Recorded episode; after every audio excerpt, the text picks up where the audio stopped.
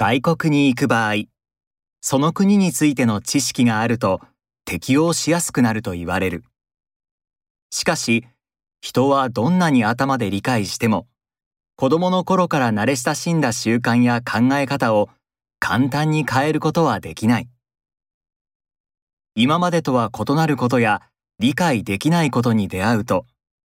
私たちの心の中には様々な変化が起こる。このような変化には、ある一定のパターンがあることが知られていて、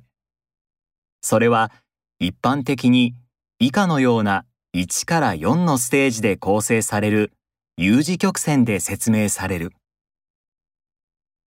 ステージ1ハネムーン期見るものすべてが新鮮で新しい文化に触れたという興奮と期待でいっぱいの状態。ステージ2ショック期少しずつ環境に慣れてくるが同時に失敗したり周囲とうまくいかなかったりしてストレスを感じる。ステージ3適応開始期今までわからなかったその文化の道徳意識や生活の考え方がわかり、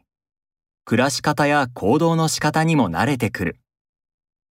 現地の人との交流がうまくいき始め、自信を持つようになる。ステージ4適応安定期現地の人との適切なコミュニケーションの仕方が身についている。文化の違いを理解し、それを受け入れることができる。新しい文化での様々な経験から視野の広い見方や考え方ができるようになる。自分がどのステージにいるかを知れば、これからのステージへの心の準備ができる。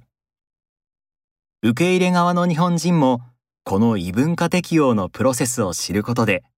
日本に住む外国人に対して的確なサポートができると期待される。